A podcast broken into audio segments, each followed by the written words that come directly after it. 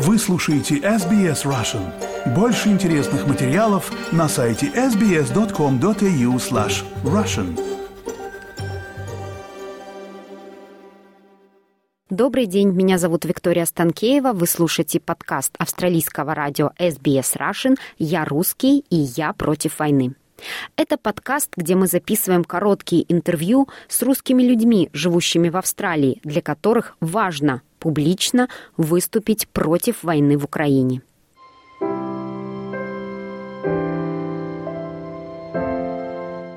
А меня зовут Ольга. Мне 48 лет, я живу в Сиднее, Австралии. Я живу уже очень давно в Австралии, хотя кажется, что вот только что недавно. Для меня вся эта история очень персональна, потому что, наверное, так как я уехала из дома, когда еще была очень маленькая, так как у меня не было контакта с моими родителями, с моей мамой, и такое ощущение, что вот сам менталитет все время вот такой пуш, как бы, да, что вот если ты сильный, ты прав, и не было two-way, да, то есть все с одной стороны, то есть никогда не было, это как бы uh, negligence, это emotional negligence, то есть uh, никогда не было ощущения, что меня слышали мою сторону. Это то же самое, что я чувствую как бы в большом плане России, да, то есть она только видит свою сторону, она совершенно не слышит другую сторону, да. То есть, может быть, там сто лет назад били детей или там были завоевания, но сейчас это уже совершенно по-другому. Сейчас мы слушаем, что дети думают, как они чувствуют, и даже воспитание, да, и поэтому я это просто такой пример привожу, да, вот. И я чувствую, что я как бы не вписывалась в этот бокс, я сбежала, и я чувствовала, что обратного пути не было, да. И поэтому, когда все это началось, я думала, что, может быть, это только мои родители, да, но когда я позвонила всем своим одноклассникам, они тоже были за войну, и это было, конечно, очень страшно для меня слышать все это. Это те люди, которыми мы говорили про мир, я не думала, что происходит с этими людьми.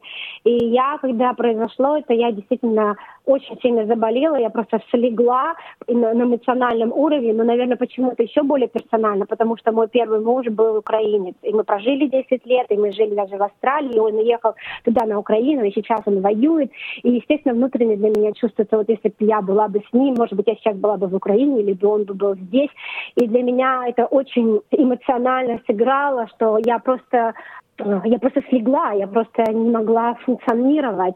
И вот на протяжении, может быть, вот этого всего года, как вот с февраля началось, а, я решила, может быть, я что-то могу сделать, потому что моей сестры э, муж украинец, для меня это не вписывалось, а сестра говорит, я молюсь на Путина. То есть для меня это не вписывалось в мою голову, как такое может быть. И я думаю, что я начала публиковать все, что в реальности происходит. По крайней мере, я видела, что ее дети фоло меня в Инстаграме, на Фейсбуке. Я пыталась как-то им донести для детей.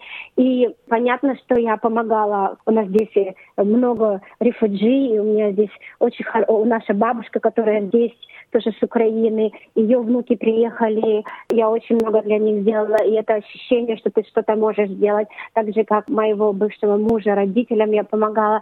Но в то же время я очень много полностью отдалась этому в том плане, что я постоянно слышала новости, я постоянно очень так сильно переживала, что на протяжении нескольких месяцев я просто совсем как бы совершенно перестала жить. Мне слишком очень было больно внутренне, очень было больно, даже дышать было больно. Я понимала, что я просто не, не выдерживаю. И вот уже перед Новым годом я поняла, что я что-то должна делать. И я уехала даже из Австралии, чтобы как-то понять, какой следующий шаг я должна сделать. Я не хотела быть как, как бы жертва всего этого. Я хотела быть сильной, чтобы мне, у меня маленький ребенок. Я не хочу, чтобы, чтобы он видел депрессивная мама, которая постоянно плачет. У меня бизнес даже уже стал хуже, потому что я постоянно смотрела новости, постоянно очень сильно переживала и все друзья, это 90% украинцев. И я решила, что я первое, что я сделала, я честно хочу сказать, я отключила новости. Я стала только общаться с людьми, которые реальные на Украине, мои друзья. Вот даже вчера я общалась только с, с реальными людьми, с которыми я что-то могу сделать, что-то могу помочь. И эта вся ситуация не дала, что, естественно, очень много появилось эмпати. У меня никогда не было эмпати, но в то же время я стала более grateful. Такие вот обыкновенные. Я встаю, сейчас 8 утра, и я ощущаю, что сказать всем доброе утро, хотя бы каждый день понимание того, что жизнь настолько прекрасна и настолько ценна, что я вспоминаю даже вот с февраля до конца, это просто как черная дыра. Это как бы мой весь э, personal experience сейчас, в данный момент, я, я восстанавливаюсь, я хочу быть сильной для тех же украинцев, те же посылать деньги, также быть сильной для своей семьи, для своего мужа. Мне кажется, каждый переживает по-разному. Я поняла, что я должна быть сильной, чтобы что-то сделать. Каждый делает, что он может. И, конечно, хорошо, если есть люди вокруг, которые поддерживают тебя. Твоя семья, твои друзья, русские или украинские. Я я просто сама чувствую себя частью Украины, потому что на мне течет украинская кровь. Но в то же время самое страшное, что со мной произошло, это я, когда война это произошла, я совершенно прервала свои отношения с мамой, с сестрой. И для меня это была личная трагедия, больше никогда не разговаривать с мамой. Но я говорю, что это уже, это все шло к этому. Это уже была последняя капля что это, это очень сильно, чтобы разорвать отношения со своими родителями совершенно навсегда.